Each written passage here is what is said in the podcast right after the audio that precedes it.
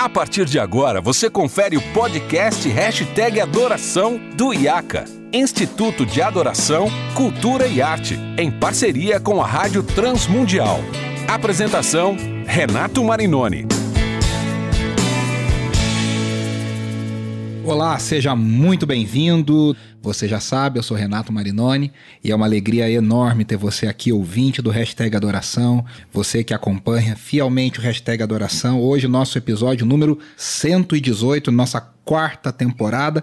E como já é tradição no hashtag Adoração, hoje uh, o último episódio do mês, a última sexta-feira do mês, né? Sexta-feira é o dia que sai os nossos episódios inéditos. E na última sexta-feira do mês a gente faz uma sessão de perguntas e respostas que chegam dos nossos ouvintes, das pessoas que nos acompanham e que me mandam principalmente através do arroba Renas Marinoni lá no Instagram as perguntas para a gente conversar, discutir, falar aqui nesse tempo uh, pequeno, mas também ao mesmo tempo muito especial no hashtag Adoração.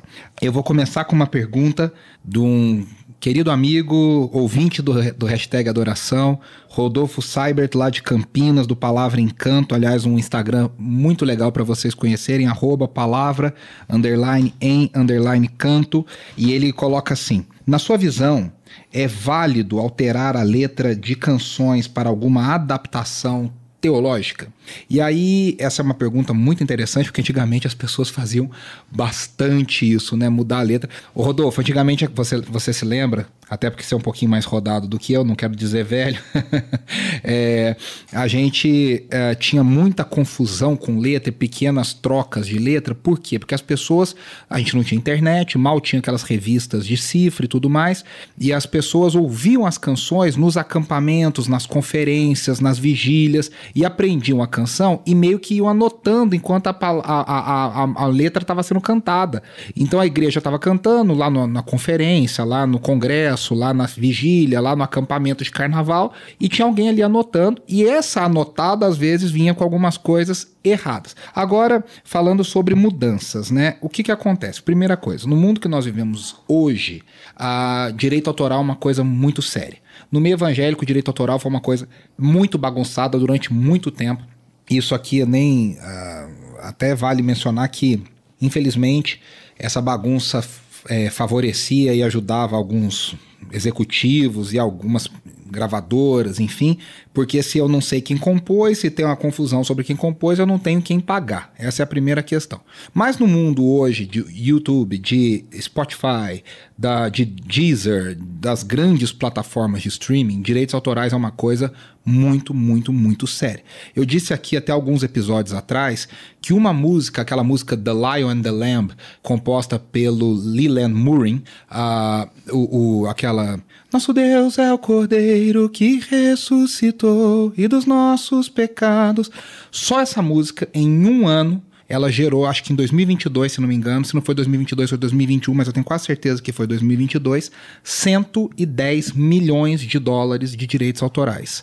Então, isso uma música, uma música. Então nós estamos falando de milhões e milhões e milhões e milhões e talvez bilhões de dólares gerados por direitos autorais. O que, que eu estou querendo dizer com isso? É, a gente mudar a letra de canções é interferir em direito autoral. Agora, quando na igreja você não está gravando, você não está monetizando e tudo, ah, você acha que há uma música que vale muito a pena? E aqui, Rodolfo, e para todos que nos ouvem, eu quero deixar bem clara a minha, a minha ideia.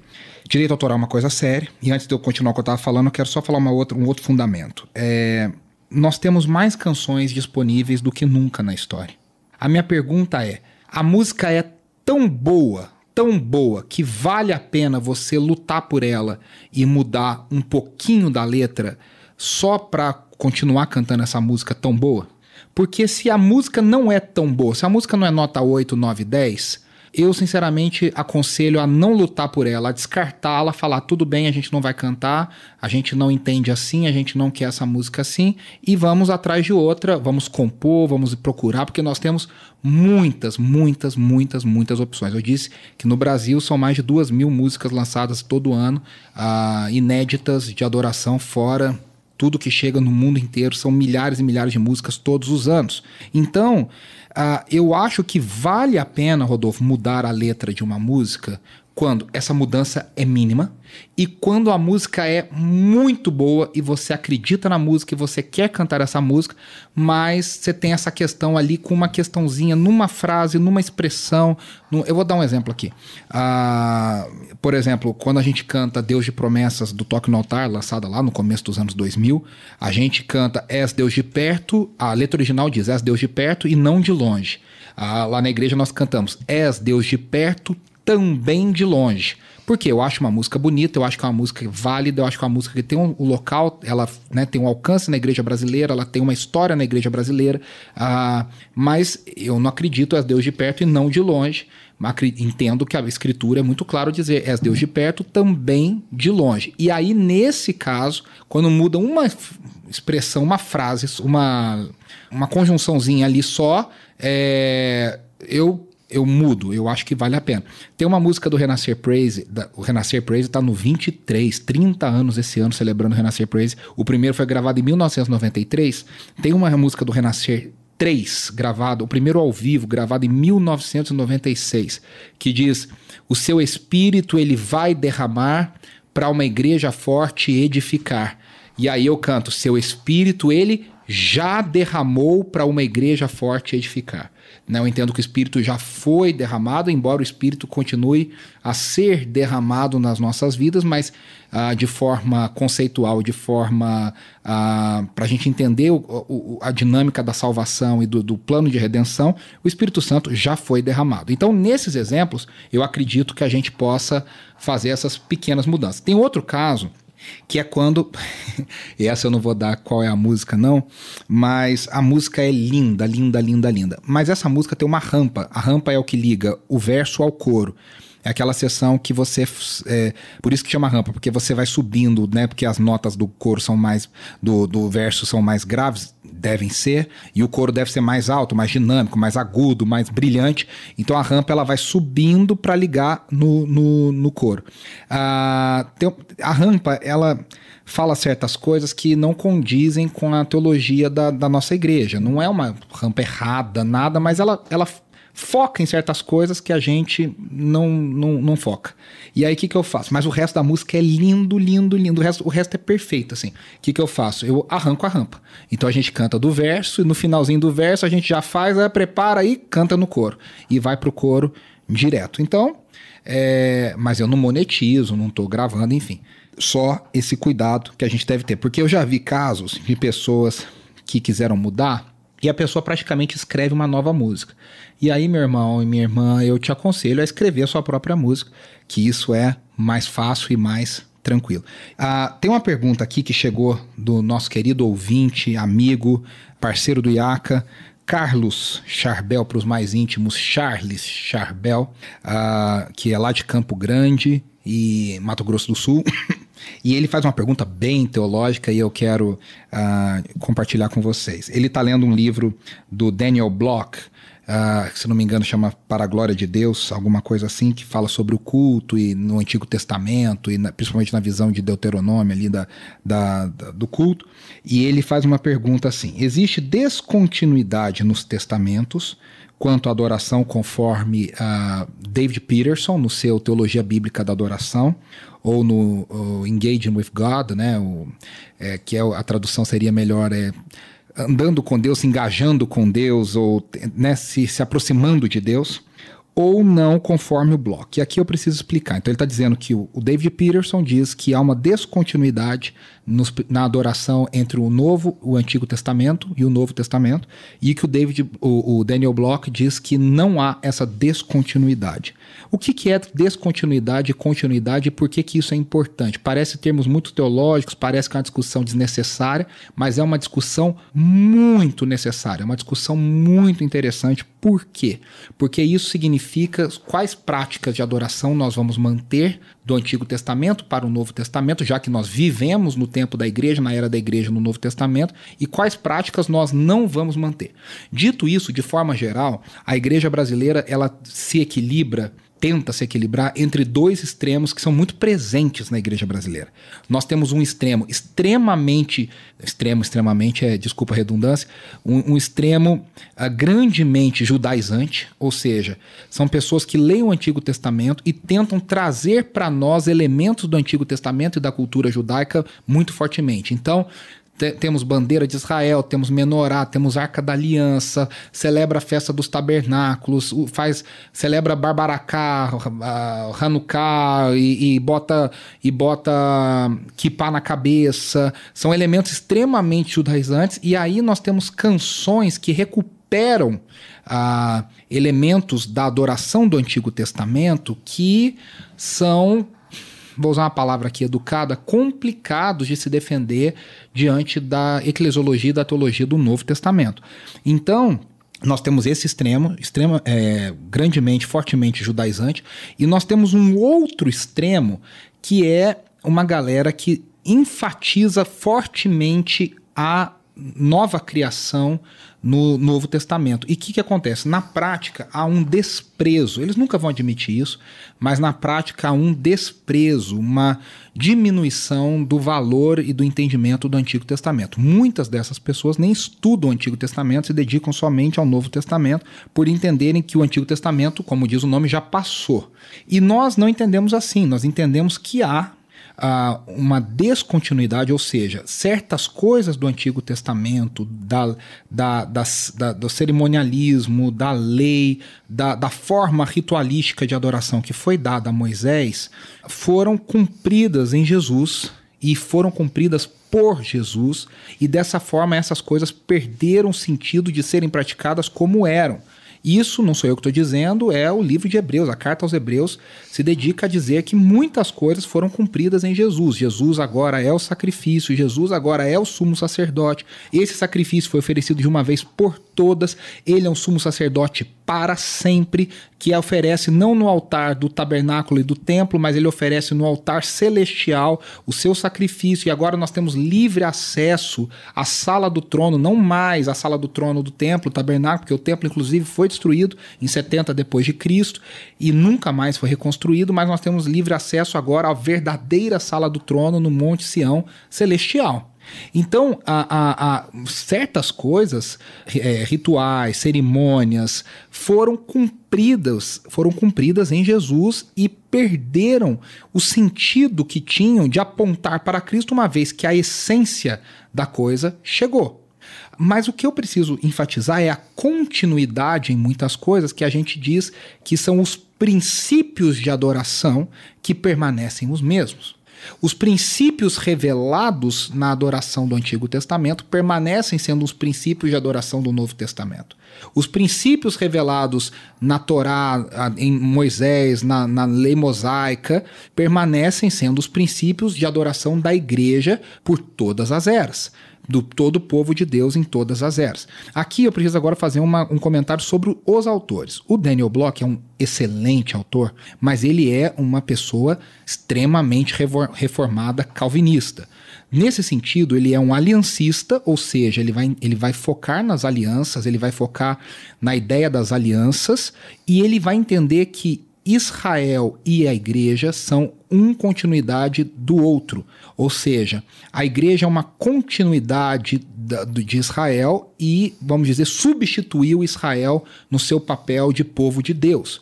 Ah, e aí você tem o David Peterson e outras, outras posições teológicas que entendem que tanto Israel quanto a igreja são povo de Deus, mas eles guardam diferenças e semelhanças, inclusive com o entendimento de que Deus ainda tem algum trabalho a realizar em Israel, principalmente ligado ao final dos tempos, a chamada parousia na visão escatológica.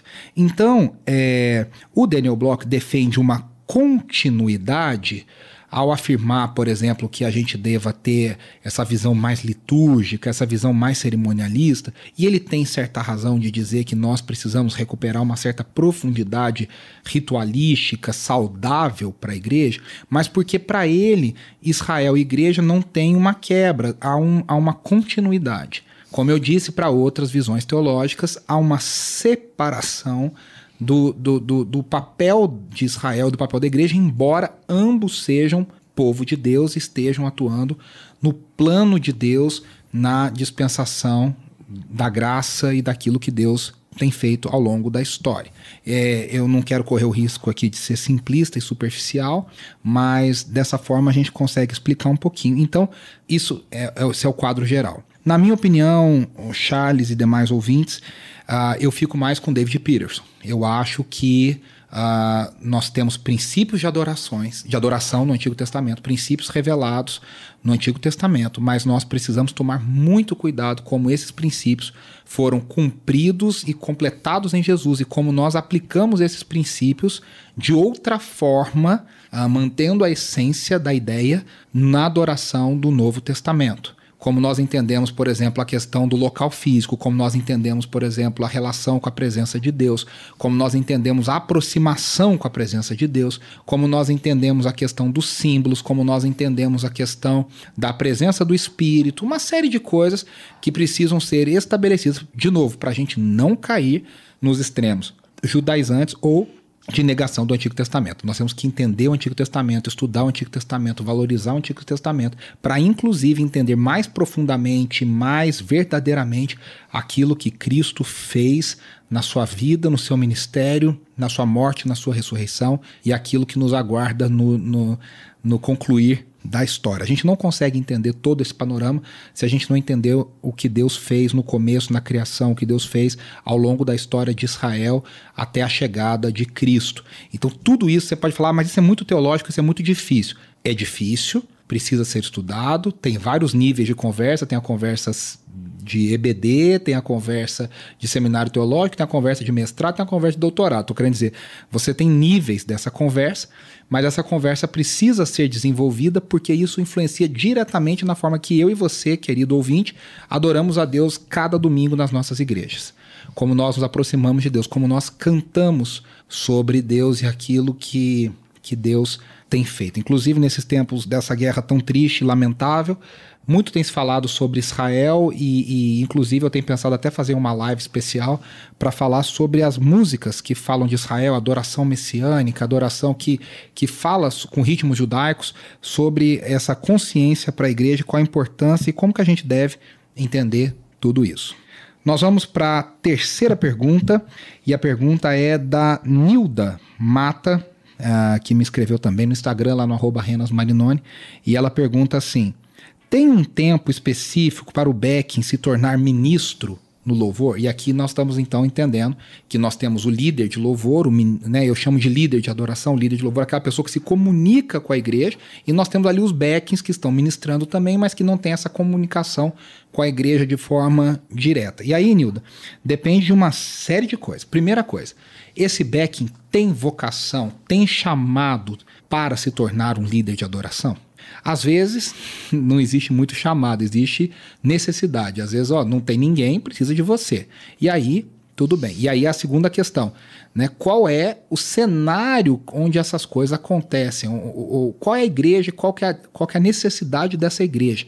Então, se for uma igreja que tem bastante líderes de louvor, de adoração, capacitados, que estão dando conta da, do recado, que conseguem suprir a escala sem, sem, sem sobrecarregar ninguém tudo mais, legal, importante. E aí você pode criar um processo, você pode fazer um mini curso, você pode ter todo um processo para alguém que queira se tornar um líder de adoração. Então a pessoa é um backing e ela quer também ser líder de adoração. Então você pode criar, olha, você vai frequentar essas aulas aqui, você vai ler esse livro aqui e depois nós vamos conversar, vai ter uma entrevista e nós vamos fazer alguns testes com você para ver Pode, é perfeitamente comum. Agora tem igreja que não tem, tem um, tem dois, estão sobrecarregados, estão cansados, um vai sair, um precisa dar um tempo, engravidou, vai ter filho e, e tal. Então, aí na necessidade, muito, e é cá entre nós, é a, a, realidade da maioria das igrejas, as pessoas são chamadas para ontem. Ó, você vai ministrar, você precisa, nunca liderou louvor. E aí eu recebi já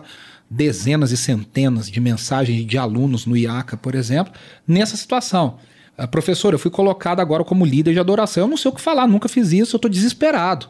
Né? Então, é, não acho que há uma regra específica. Agora, se a gente pensar num princípio geral, eu acho que Primeiro, essa pessoa que é backing precisa perceber se ela quer, se ela tem o um chamado para uh, liderar louvor. No Mergulhando na Adoração, meu livro, eu digo que qualquer um pode liderar louvor. Mas cá entre nós, alguns têm mais facilidade, outros têm menos facilidade, alguns têm um chamado melhor, maior para isso e outros não. Você pode ser um backing, você nunca vai ser diminuído por ser backing. Não é que o líder de adoração é mais importante, o backing é menos importante. Todos têm o mesmo nível de importância. A questão é você estar no lugar que Deus quer que você esteja e fazer o que Deus quer que você faça. Se Deus está colocando no seu coração, aí já é um primeiro ponto muito, muito importante. Segunda coisa é entender então esse cenário que eu mencionei antes. Qual é a necessidade da igreja e qual é o processo estabelecido dentro dessa necessidade? Agora, dentro disso, é importante dizer que sim, deve haver uma preparação.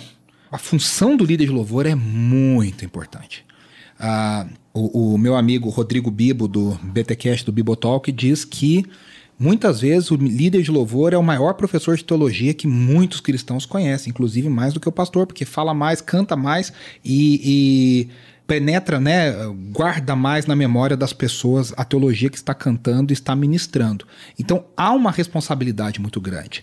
Ah, eu, eu trabalho há 18 anos praticamente na formação de líderes de louvor por entender que há uma necessidade muito grande das pessoas prepararem. Não basta ter carisma, carisma é importante, não basta, inclusive na, na parte grega espiritual de poder do espírito, né? Você tem que ter a capacitação e o sopro do espírito, tudo isso é legal, importante. Não basta ter boa fluência, eloquência, falar bem, mas você precisa falar algo que edifique a igreja e que você saiba o que você está falando, que você saiba o que você está fazendo. Então, é querer para aparecer, querer porque quer, querer porque acha bonito, não basta. Então, é, esse tempo é relativo, mas eu acho que a gente precisa sempre, sempre, sempre cuidar muito de quem tem acesso ao microfone dos nossos cultos. Eu acho que a gente precisa sempre garantir que essas pessoas estejam alinhadas teologicamente com a visão teológica da igreja. E nós precisamos garantir que essas pessoas tenham o um mínimo de capacitação para fazer o que fazem e para falar o que precisam falar. Há uma lenda muito legal, não é lenda, é verdade, mas virou lenda urbana já na, na Lagoinha, né? A Lagoinha sede hoje tem mais de 800 ministros de louvor lá, líder, é, participando da adoração da igreja. E o pastor Márcio sempre fala, quando ele não conhece o líder de adoração, o pastor Márcio Valadão sempre falava assim: Filho, não fala nada, só canta. Não fala nada, só canta. Não fala nada, só canta. Então, é verdade. Entre falar besteira, é melhor não falar nada. E aí, é, esse cuidado. E a nossa última pergunta é do nosso sempre presente ouvinte, Thales Gregório, e ele manda aqui no meu Instagram.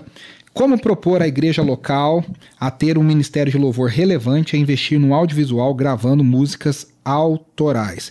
Aí, Thales, é uma coisa que eu sempre falo, né, e, e, e quero voltar aqui. É, a igreja, no caso aqui a liderança, a administração, a parte financeira, a tesouraria, precisa entender e comprar a ideia da, da importância da igreja local é, ter um uma, uma adoração congregacional saudável e parte dessa adoração congregacional é ter canções boas para cantar. Então, quando a igreja entende esse papel, entende essa, é, o valor disso, entende como isso é importante, eu acho que vai ficando mais fácil para a administração, para a liderança, para a tesouraria. E eu sou pastor local, eu lido com isso o tempo inteiro. A gente tem que ficar fazendo esse meio de campo com a, com a tesouraria, com que às vezes vê só número. Né? A gente precisa o tempo inteiro fazer essa ligação para dizer: olha, isso é prioridade, olha, isso é importante. Né? Mas a igreja precisa primeiro se conscientizar e aí eu acho que muito antes de se preocupar com valores, isso e aquilo, começar a produzir, começar a colocar isso em prática antes de que poder gravar, para a igreja, olha, nós temos material bom, nós temos produzido coisas boas, porque às vezes tem recurso, tem tem tem tudo e não tem material bom para gravar. Então eu acho que é, é, é melhor a ideia de vamos começar a produzir algo e aí, Thales, vamos para o mundo real, né? a tentar encontrar soluções que sejam efetivas, mas ao mesmo tempo sejam mais viáveis. No mundo de hoje tem sempre alguma opção. Né? Que não seja nenhum cambalacho horrível, nem seja uma, um equipamento horrível, mas um equipamento não precisa ser um Shure, não precisa ser um de ponta, pode ser um meio termo.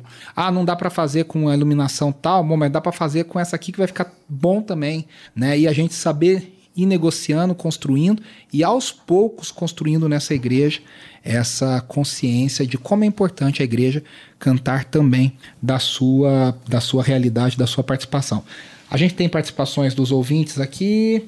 Nós temos uma mensagem aqui que tinha chegado antes do Israel Andretti do, do Canadá, é, que está nos ouvindo uh, da igreja Fountain of Love Life Church, lá no Canadá, dizendo que está ligadinho na Transmundial, a rádio que está com a palavra.